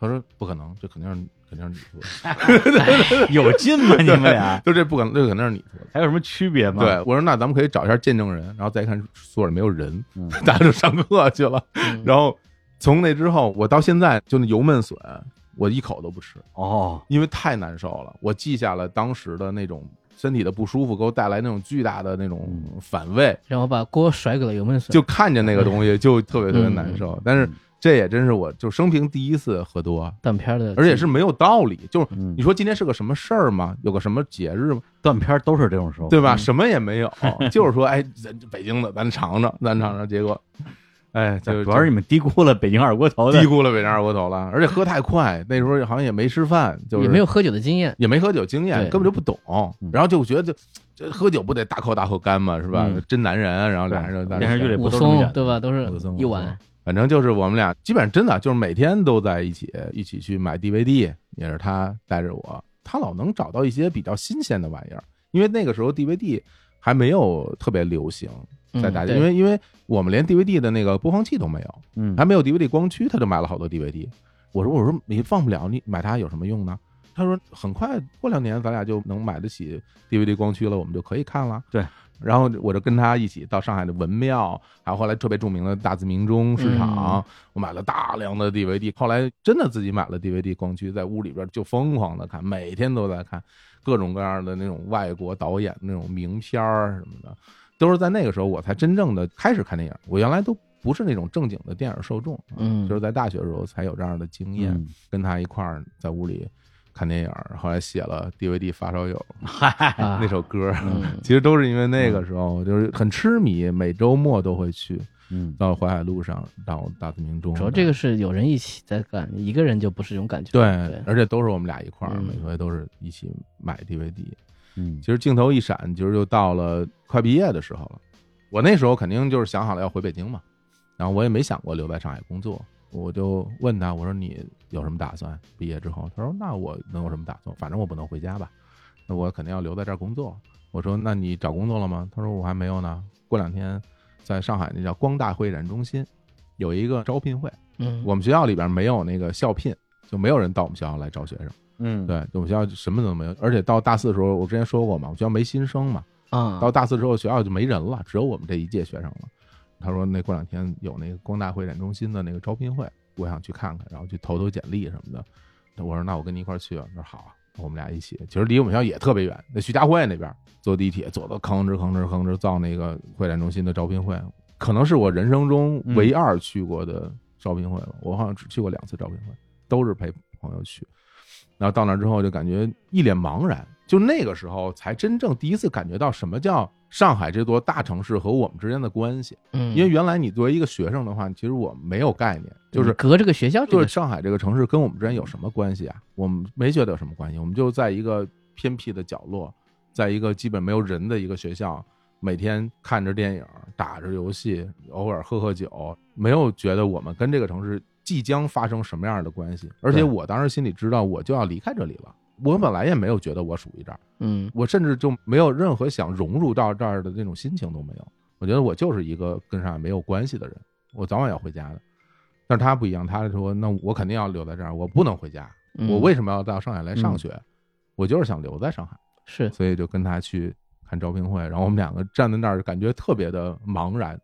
你会觉得里面就无数的人，那一定无数的摊位，然后真是再有有那么几刻，我们俩就站在人流当中，周围正面走过来，侧面走过来人，然后前后都横着走过去人，然后我们站在那儿都不知道要去哪儿。我说你要去哪儿投？他说我也不知道要去哪儿投。我说那咱也不能白来。我说你的简历你总得有几个地儿放啊。他说说放我都走不到那个摊位前面去，是不是要我给扔过去？还是你叠一飞机给飞过去？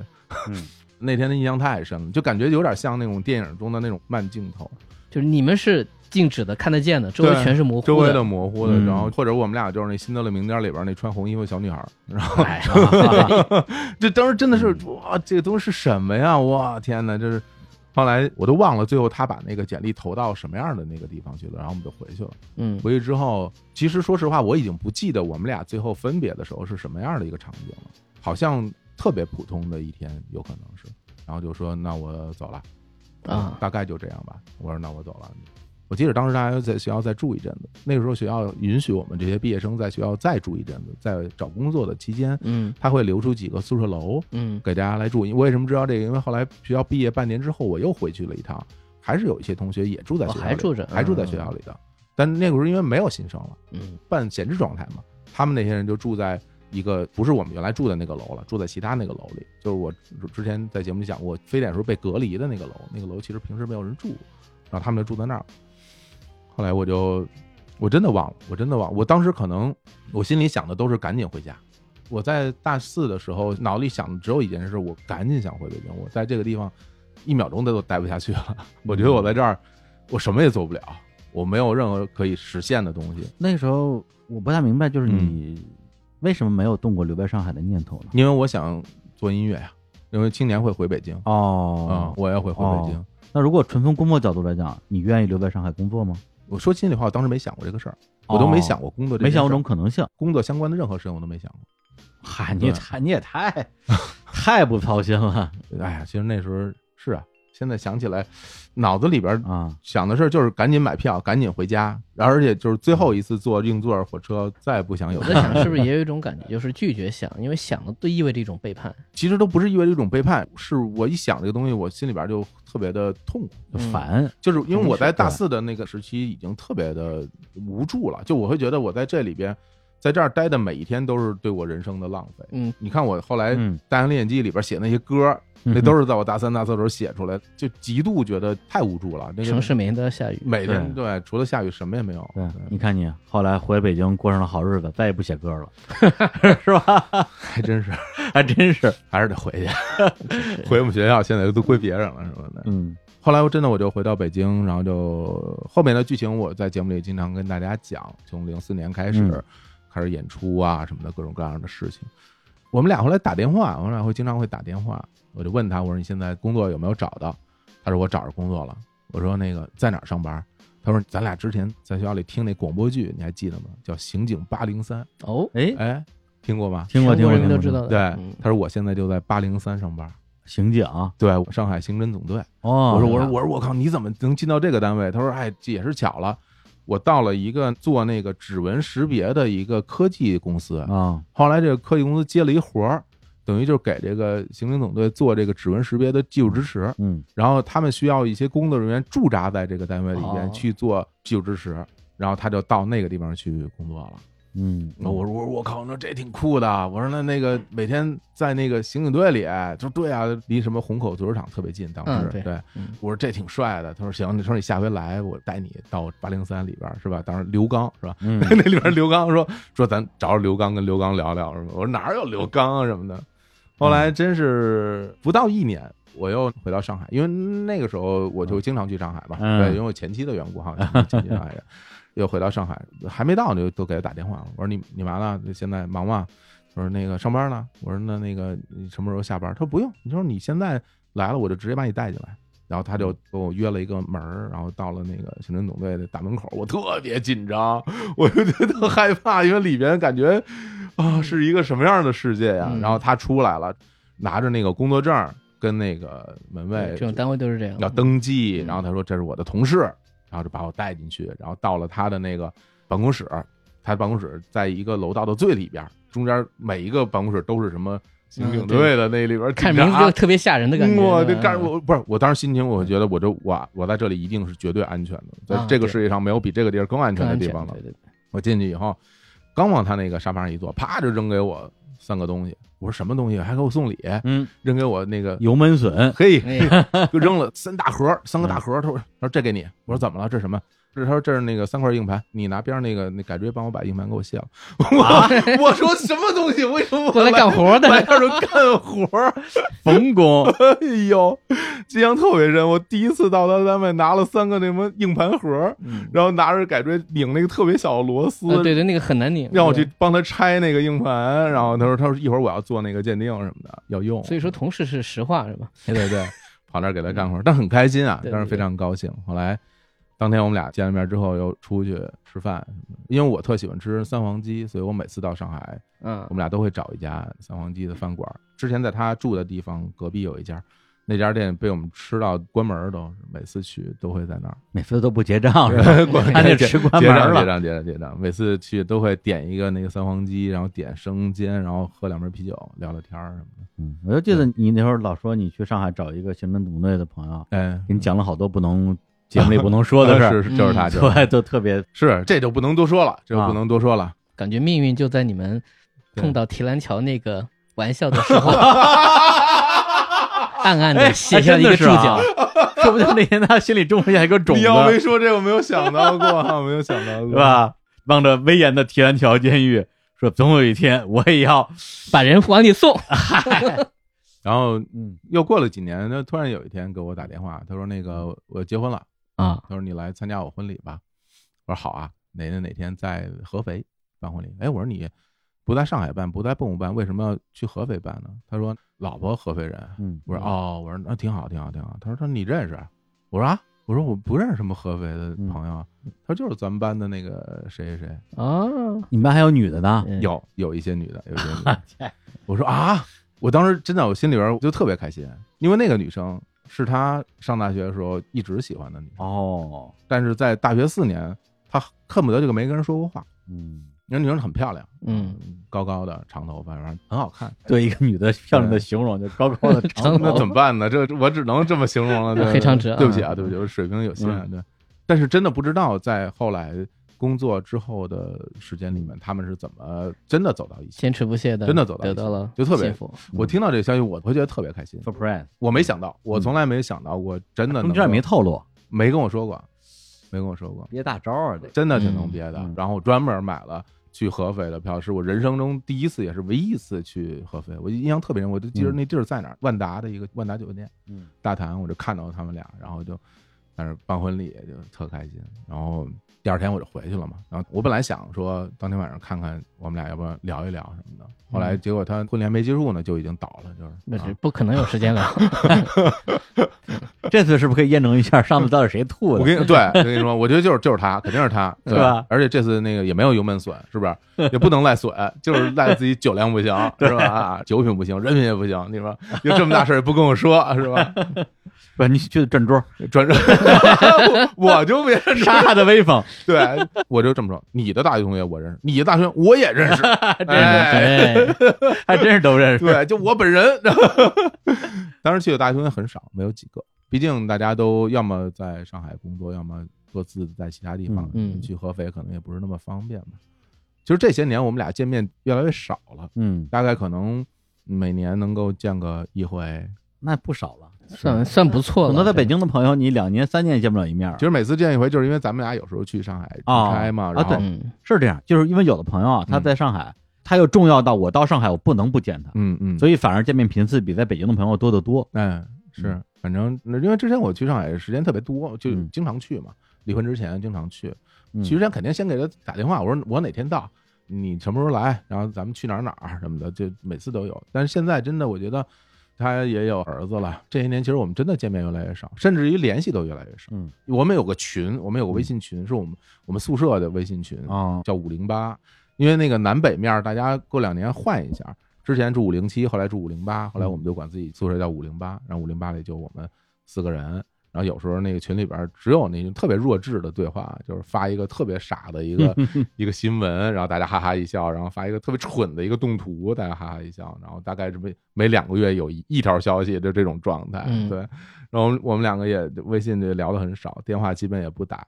但是我我觉得我们都知道，就是我们的关系并没有因为时间冲淡。我们知道，就是当你需要对方的时候，你一个电话肯定是能叫出来的。有些关系是已经到了一个不用经营的状态，对对就在那儿了。对嗯，比如说我要是夜里两三点在上海，我给他打个电话，他一定会过来的。反正就是心里边彼此都知道大家在对方心里的分量，但是的确是因为呃生活的状态有了很多的变化什么的，而且我相信就是我现在在做的这些事儿，他一定都知道。嗯，但是他从来没有跟我说过，他从来没有跟我说过听过你的节目，也没有说过你现在做的不错，包括什么乐队还干不干，什么这种嘘寒问暖，一句话都没有我觉，得这种话说突然说也挺尬的。一句话都没有。嗯对对对，就也很像他之前我们两个相处的那个状态，嗯就是他，你看有很多很大的事儿，他也不跟你讲。我记得印象特别深，在大三的时候，我曾经有一天下午，我就有点不高兴，我就说，我说你这个人啊，心里有什么话你总是不说，比较内向。对啊，然后我说好多事儿，你有什么事儿你可以跟我商量，没准我能给你出出主意呢，没准我们可以一起想想办法，怎么去去面对这些问题什么的。因为那时候我们的学业呀、嗯包括那时候也面临找工作嘛，马上要大四了嘛，有很多事儿其实是说一起聊聊呗。他这给我的回答是说，我再努力了，我我再努力了。有时候说不出来，那又怎么办呢？嗯，因为人跟人性格不一样，对有的人是他嗯很需要这种嗯陪伴和倾诉对和交流嗯来解决自己的一些压力啊，是情绪对对面的东西。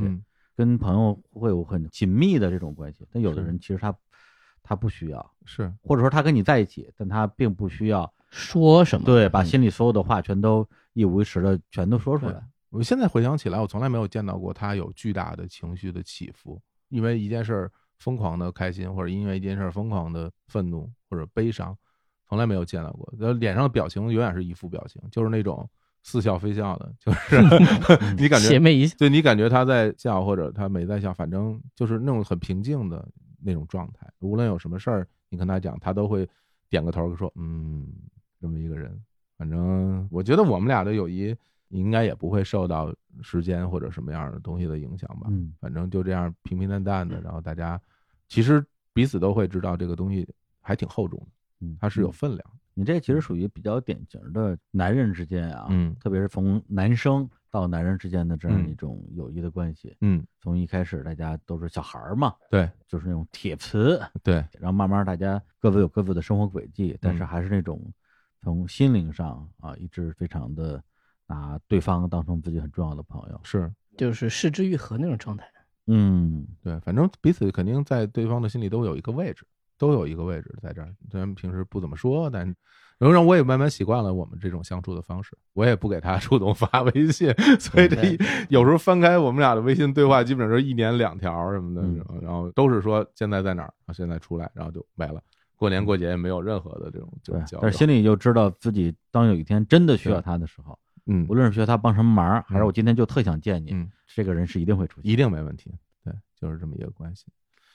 嗯、行，其实我之前从来没有在节目里边说过我跟他之间的这个故事，也不知道如何提起，嗯，甚至会觉得这个东西它没有那么多的事情可讲。但是当我在做准备的时候，我发现其实我们一起经历了好多好多事情。就刚刚我讲的那些每一个画面、每一个细节，其实我现在想起来都感觉哇，好像记得还挺清楚。就他没有我也会有画面感，嗯因为大家都应该有这样的朋友。嗯对，就他没有什么特别起伏跌宕的剧情啊，嗯这个爱恨情仇之类的，但是里边有很多的很温暖的、很明亮的画面嗯和故事的这种瞬间。嗯甚至没有什么因果关系，啊它就是自然而然发生在你周围。嗯我刚刚想到一个画面啊，嗯就是其实你说他安静不怎么说话，我想的是那个在水族馆或者海底，嗯就从你身边游过的巨大的金鱼，就是它非常踏实的存在，很美，但它没有声音，就这样过去了，就像你的青春年少，嗯带着这个人和你的回忆一样。对，其实你现在想起来，你说我的大学生活是怎么度过的？我现在想起的大部分的画面都是我们俩一块儿玩游戏啊、买盘啊，然后 看电影、听歌，然后聊各种各样的作品，聊音乐，聊聊书，然后再骂一骂身边的傻帽同学什么的，给各种人起外号，对，然后嗯，就是只有我们两个才知道的那种外号，然后就去说说人家什么的，就我感觉挺幸运，能够嗯碰到这样一个朋友。嗯，对，我觉得可能之前你没有太多的提起过这个人，在于他不像是一个传统的故事里面的那种主角儿，对，比如说两个兄弟啊，一起打生打死那种。那是北野武的电影。啊，或者说那种关系可能更像是你跟青年之间的关系，嗯，是吧？他更像故事里边的一个黄金男配，嗯。就永远在那个画面里边，嗯，但是身上又没有太多的戏份。嗯。但是当你回头再看这部电影的时候，发现这个人永远在镜头里，是。就这种感觉，其实还挺好的。还真是。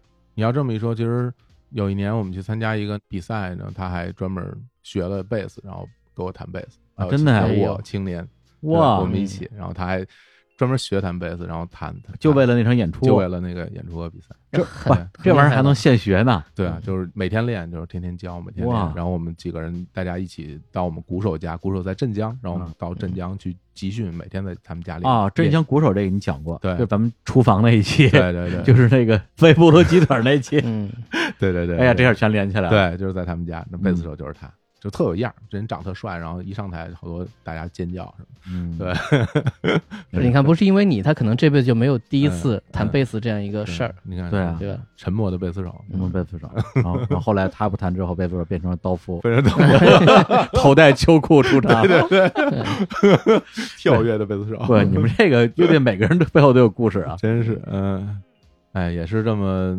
我自己都不知道讲的好不好，然后就是跟大家说说我跟他之间的流金岁月吧。流金岁月，其实现在想起来，我在看刚刚咱们开头时候说就《流金岁月》这个电视剧的时候，嗯在某一些瞬间，我甚至想起了我们俩之间共同经历的画面，嗯因为故事发生的地方就都在上海。对，上海，然后上海里边的弄堂也好，什么外滩也好，浦东的那个新盖的大楼也好，包括吃饭的那种餐厅什么的，都是我非常非常非常熟悉的画面。看到那些画面，我甚至就能闻到它当天的那个气味是什么。比如有的地方是那种木头的房子，被雨水泡湿之后发出来的那种味道。潮湿的味道。对，然后陆家嘴是什么样的味道，我都特别的清楚。对，所以我就在想，就是倪妮也很想在这儿找到自己的一片天空。嗯，嗯，然后我就想到我这个同学，他当时就那么想留在上海，然后最后他也真的非常的成功的留在了上海，不但留在上海，还迎娶了班花儿，搬进了班花儿，太对。日行赢家了。对，娶了媳妇儿，生了孩子，然后买了房，买了车，对，嗯。在上海就这么生活着。我感觉啊，好像这里面是不是能看到我们之间的故事啊？类似于这样，对，而且什么叫流金岁月啊？嗯。当然这个词儿有很多的这种解释啊，但是你嗯。让我想象这四个字背后的一个含义或者画面，它肯定不是留着的金子，哎，而是一条河，嗯，就是一条普通的河。嗯光芒。对，它可以是苏州河哎啊，也可以是后海，啊，但是在比如说夕阳之下，嗯它闪耀着像黄金一样的光芒，嗯，这种就是流金岁月，哎呀这种，就是我想象的流金岁月。真的是，真的是，而且当你现在回头再看的时候，你才会发现，你记忆当中没有注意过的那些东西嗯已经没有了。嗯，你只能是通过回忆它，重新去回想它，你才会发现它真正的可贵之处。你在当时，你只会记住的是那个事儿本身，嗯这是他可贵。而尤其是我们两个都不是这里的人嘛，嗯你来的时候你是陌生对人，嘛，都是异乡人。你异乡人，你不属于这个地方。其实我到上海的时候，很多东西对我来说都是一种略带恐惧或者是怎么样的一种一种感受，因为那些画面对我来说太陌生了。对，这是我肯定的我在北京生长，我没有见过那样的洋楼，我没有见过黄浦江那样的河。我还印象特别深，我们俩有一次在白渡桥上，就听说上海白渡桥非常有名，我们专门到了白渡桥，站在那个白渡桥边上，在那往下看。然后那白渡桥是一拱桥嘛，嗯然后它会也会走车，车子过来的时候那桥就会晃，然后我们俩就站在那儿，车一过我们就晃晃晃晃就晃，车一过晃晃就晃，然后我们俩就站在那儿看着黄浦江，后来就觉得说，你说咱俩上这儿干嘛来了？嗯，就你说你说咱们俩上这儿干嘛来了？他说我没有什么可选的，我是肯定要离开自己的家，到一个新的地方去生活。现在想起来他做到了，嗯其实挺替他开心的。哎，挺好啊。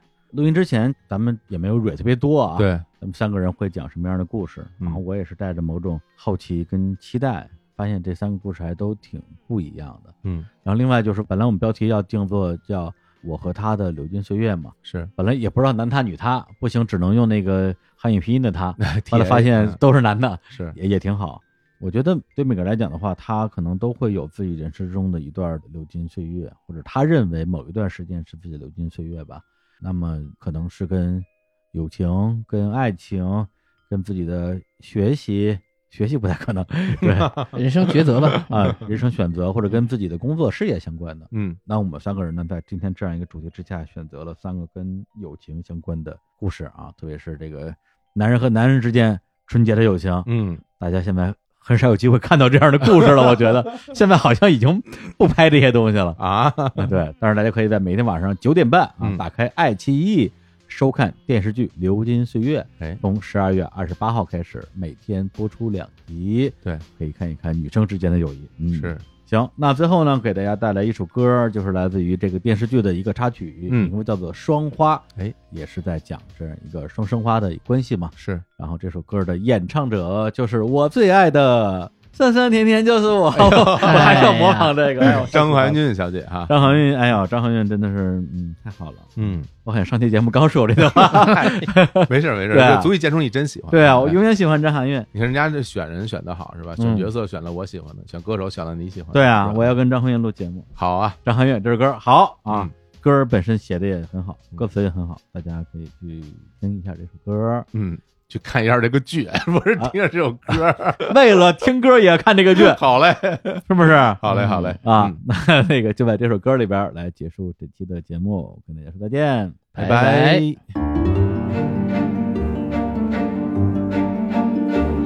是非、真伪、错对，故事还上演的天花乱坠，入局的人看不清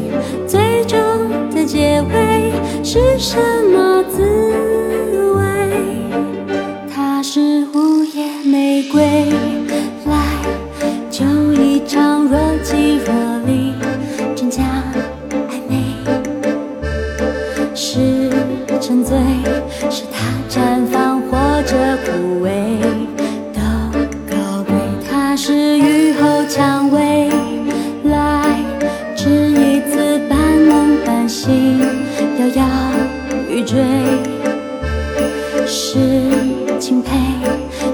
从容或者憔悴的无畏。命运在那一刻交汇，他们做知己最登对，他见过他的狼狈，也给